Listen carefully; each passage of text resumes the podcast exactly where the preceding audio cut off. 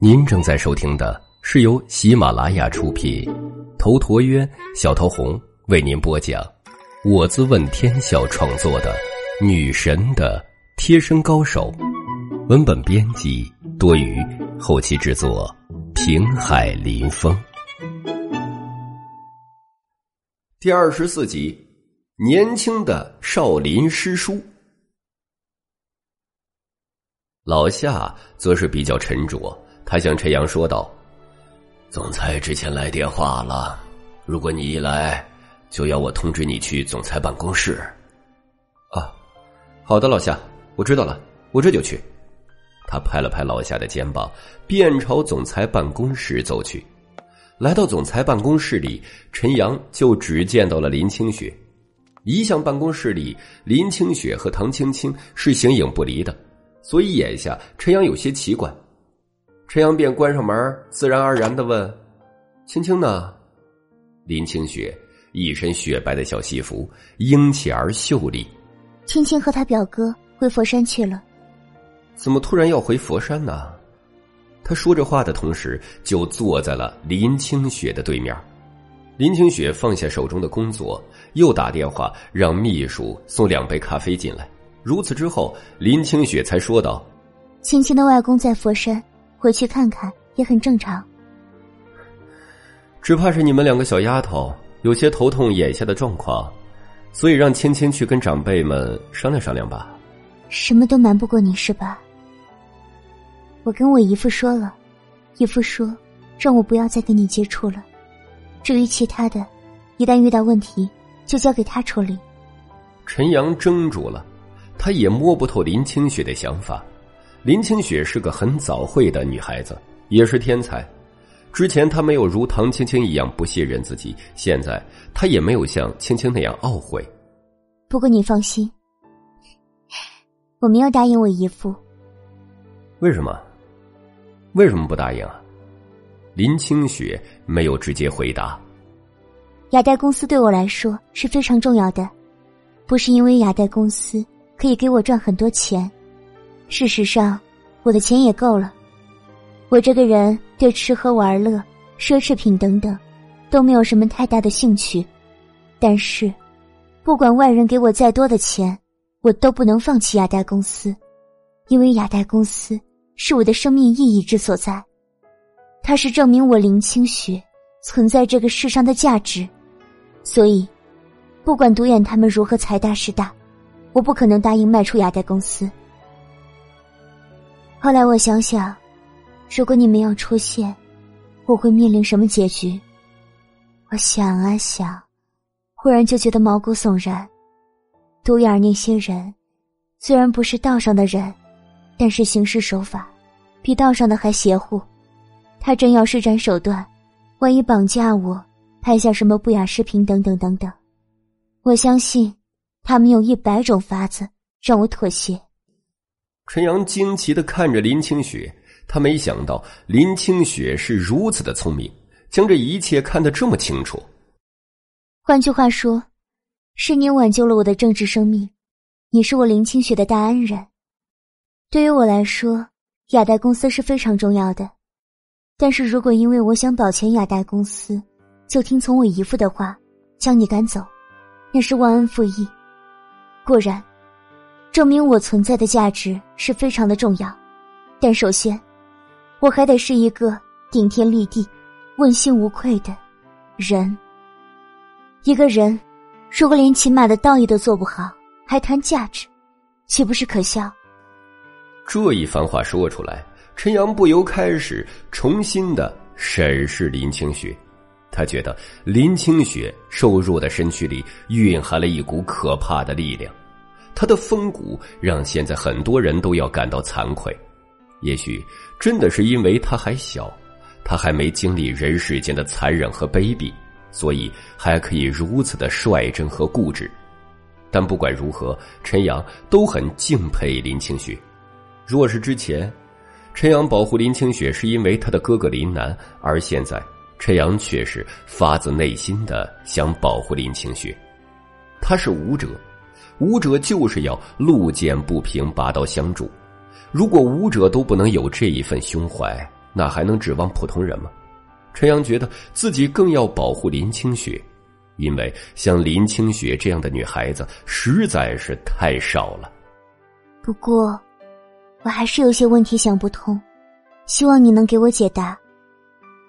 在我最困难的时候，你忽然出现了，就像是童话故事里的王子一样，但我并不相信童话。为什么你会这么巧，在我最需要帮助的时候出现？的确是有些巧，但你又希望我怎么回答你呢？我不是神仙，不可能知道你刚好需要帮助。事情就是那么巧，被我碰上了。林清雪沉默下去。也许是因为你命中富贵，遇难注定有贵人扶持，因为这是你的命格，所以即使日后你有危险，同样也会很巧合的有人帮你。虽然说起命格来很玄乎和迷信，但是人从生下来就有一条注定的路，这条路叫做命运。有的人生下来就是贵族王侯，有的人贫贱如狗，有的人抓住机遇一飞冲天，有的人走在路上会被车撞死。每一个人的命都不同。林清雪看向陈阳，真的没有其他原因。我从国外到滨海是一个巧合，独眼找你麻烦也是临时起意。我不是神仙，如何能够未卜先知呢？林清雪沉吟一瞬，随后嫣然一笑。那看来，你真就是我命中的贵人了。哼，没别的事儿，我就先出去了。等一等，你觉得独眼儿会离开滨海吗？还有少林寺的俗家弟子。会继续来找我们麻烦吗？这件事儿不可能这么简单，善罢甘休。不过你也不用担心，兵来将挡，水来土掩。咱们这里是国内，还是法治社会，他们明面上不敢乱来的。如果要玩阴的，根本不用怕，因为玩阴的我是祖宗。林清雪微微的松了一口气。那好，一切都有劳你了。陈阳微微一笑，随后起身离开。那罗忍的尸身已经快速火化了，一切的痕迹都没有留下。由于是签下生死状而死的，按照武术界的规矩，那是不能大操大办其丧礼的。再则，这一次也是苏家弟子丢面子的事情，那就更不适合大肆宣扬出来。罗忍的骨灰盒。在当天下午就已经下葬在了滨海市的安南陵墓园里，同时，罗忍身死的消息也在苏家弟子的团体中传开了。这一次的事件已经惊动了言字辈的团体。罗忍、独眼儿是横字辈的，横字辈的人虽然如今都混得不差，但是和言字辈的老前辈们还是很有差距的。罗忍是横字辈中最出色的。他都被人打死了，而且又是签了生死状，有几位大师做见证，所以横字辈的人都只能忍气吞声。这件事的传播范围并不广，但还是传到了言字辈那位大哥的耳里。言字辈的那位大师兄叫做杨凌，杨凌今年三十岁，事实上他比罗忍还小一岁，但这位杨凌家里是燕京的豪门望族，非常的有实力。所以当初拜师的辈分就高许多，而且他的修为也很高。至于到底高到了什么程度，外人并不知晓。如今的杨凌已经自立门户，就在江南市一带创立了杨氏集团。杨氏集团掌握了江南一带的长江码头运输权利，杨氏集团已经打造成了一个庞大的商业帝国。俗家弟子是一块金字招牌，这些俗家弟子所形成的团队影响力是让许多大人物都要忌惮的，所以他们可算是一荣俱荣、一损俱损的局面。如果罗忍就这么被人打死了，这些师兄弟们不作为的话，那么这群俗家弟子给人的震慑力将会大大的下降，这是杨氏集团的少主杨凌所不能容忍的。但这种情况下，杨林也不能公然去找陈阳麻烦，因为签生死状，事前约定都已经传了出去。江湖中人最讲究的就是信义，如果他们做事儿不讲究，那么对其信誉的影响是巨大的，最后就会导致别人不信任这群俗家弟子。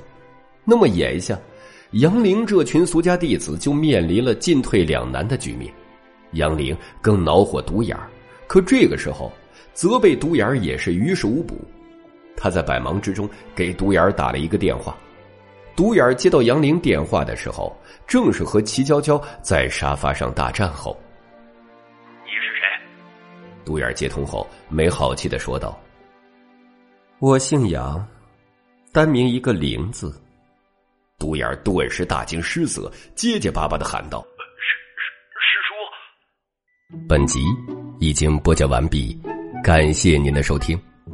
喜欢请订阅此专辑，更多精彩内容，喜马拉雅搜索“头陀渊讲故事”。谢谢。